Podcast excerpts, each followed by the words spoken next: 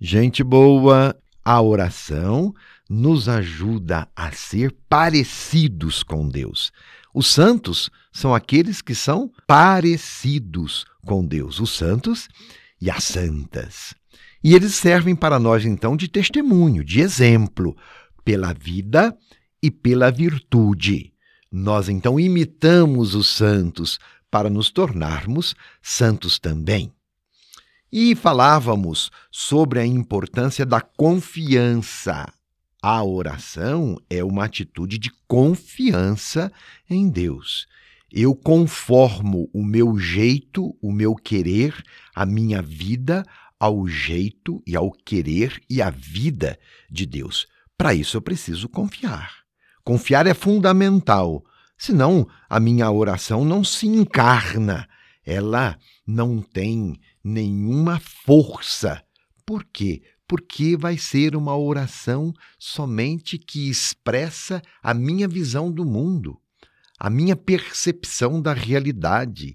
Será expressão minha oração, então, do que eu penso, do que eu vejo, do que eu quero, e não um abrir-se a Deus para que eu aprenda dele o que eu preciso para bem viver.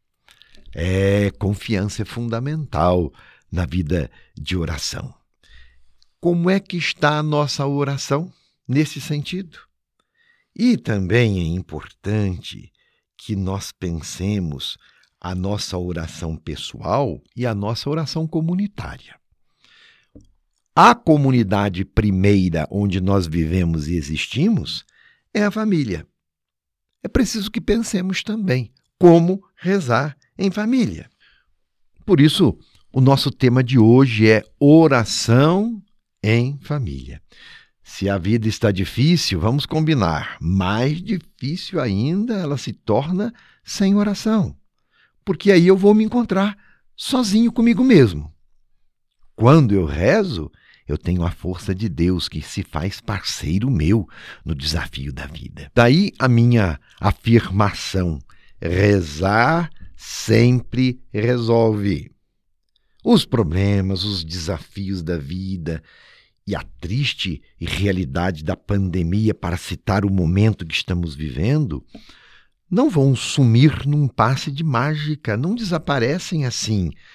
E pela oração, temos força para enfrentar os problemas e esperançar a vida, fortalecer os nossos músculos do corpo, do espírito e também os músculos psíquicos para resistir. Sim, a oração nos dá força para viver com mais qualidade. Se Deus é por nós, quem será contra nós? Deus está junto de nós, nos encorajando, nos animando, nos animando a caminhar com coragem. E a oração nos faz perceber: nós não estamos entregues à própria sorte.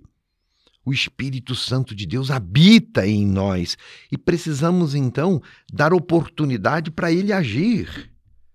Não nos esqueçamos disso. Deus é por nós e está conosco. Deus nos criou, é o Pai. Deus nos recria, salvando-nos, é o Filho. Deus nos acompanha, cuidando de nós, tornando a vida possível. É a ação do seu Espírito. O tempo que estamos vivendo é mesmo desafiador e temos falado sempre sobre isto. E desafiador não é só para você, não, para todos. A pandemia tem nos aproximado mais de Deus, viu? Pelo menos é o que a gente sente, porque as pessoas redescobriram a sua vulnerabilidade. E isso é importante porque se fazem humildes e necessitadas e recorrem então a esta força superior. A pandemia presta então este serviço, a duras penas, é verdade.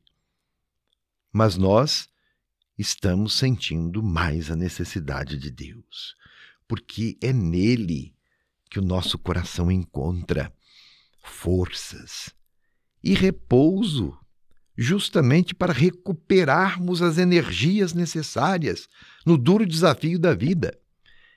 Deus é o nosso porto seguro, infeliz de quem não o tem como referência para a vida.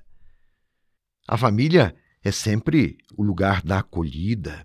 A gente se encontra, mas também, além da acolhida como seres humanos, a família é também o lugar da acolhida na fé, do cultivo da vida de fé, pela oração. Quando a família não reza, os problemas se multiplicam. Preste atenção nesse sentido. Por quê? Porque as pessoas se tornam insensíveis, incapazes de se perceberem. A oração as une e faz com que tenham objetivos comuns. Não rezar é complicar a vida, é multiplicar os problemas. Também é verdade, neste tempo de pandemia, na vida familiar, houve o crescimento do desencontro e da violência doméstica. Que tristeza, não é? Mas é o caso de se perguntar: nestes lares onde esses acontecimentos adversos vieram à tona, as pessoas rezam? Onde há o Evangelho, onde há valores cristãos, onde a vida é rezada, os problemas existem, mas são superados e vencidos pela força do amor. Por isso eu sempre insisto: rezar sempre resolve. Gostaria que você pensasse mais seriamente sobre isto. A vida de oração em família é fundamental. Veja lá se você está rezando. Breves momentos. Na hora da refeição, agradecer a Deus pelos dons que Ele nos dá. Não é simples isso? Quando a gente se levanta, os filhos sentirem que os pais estão em sintonia com Deus, vendo o papai e a mamãe fazerem o sinal da cruz. Simples, não é? Papai e mamãe ensinarem os filhos a rezar, alertar os jovens, os adolescentes, que normalmente nessa idade eles se sentem senhores do mundo, para que tenham esta sintonia com Deus, que tenham uma medalhinha que seja pendurada ao pescoço, para de vez em quando se recordarem que há uma força superior que nos guia e que nos protege. Quão necessário, quão importante é que a família tenha esta referência espiritual e cultivem essas simples atitudes. Melhor ainda, quando a família se encontra para rezar o terço.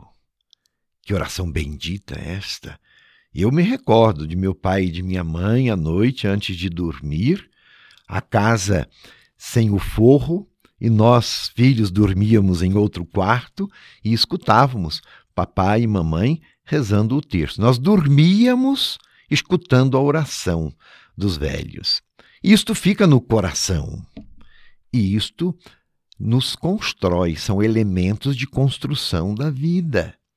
Então, rezar o terço.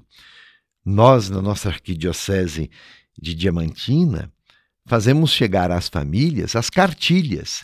E as cartilhas partem da palavra de Deus, a palavra de Deus como centro da oração na família você usa dessas cartilhas, elas são distribuídas gratuitamente, tanto em linguagem impressa, como também em linguagem virtual. Abra os endereços da sua paróquia e você vai encontrar as cartilhas de tempos em tempos, de dois em dois meses, conforme os tempos da liturgia. Nós fazemos chegar até você, são sugestões de oração. Então, reze em família. Reze pelo seu amor. Cuide da vida, recorrendo a Deus para ter as forças necessárias a fim de enfrentar o duro desafio do viver, os problemas e as dificuldades que sempre foram muitos e que neste tempo estão mais intensos ainda. Então precisamos intensificar ainda mais a nossa oração. E, é claro, a nossa oração vivida na comunidade maior. Se a família é a igreja doméstica, não se esqueça. A paróquia é uma comunidade de comunidades. Então, várias famílias formam a grande paróquia. Na comunidade paroquial, rezar também em família.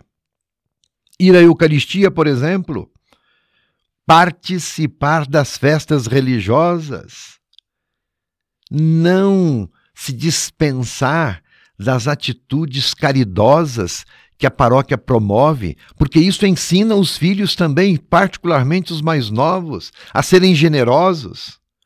Ações concretas de caridade para atender aos mais necessitados é quando a oração se faz vida.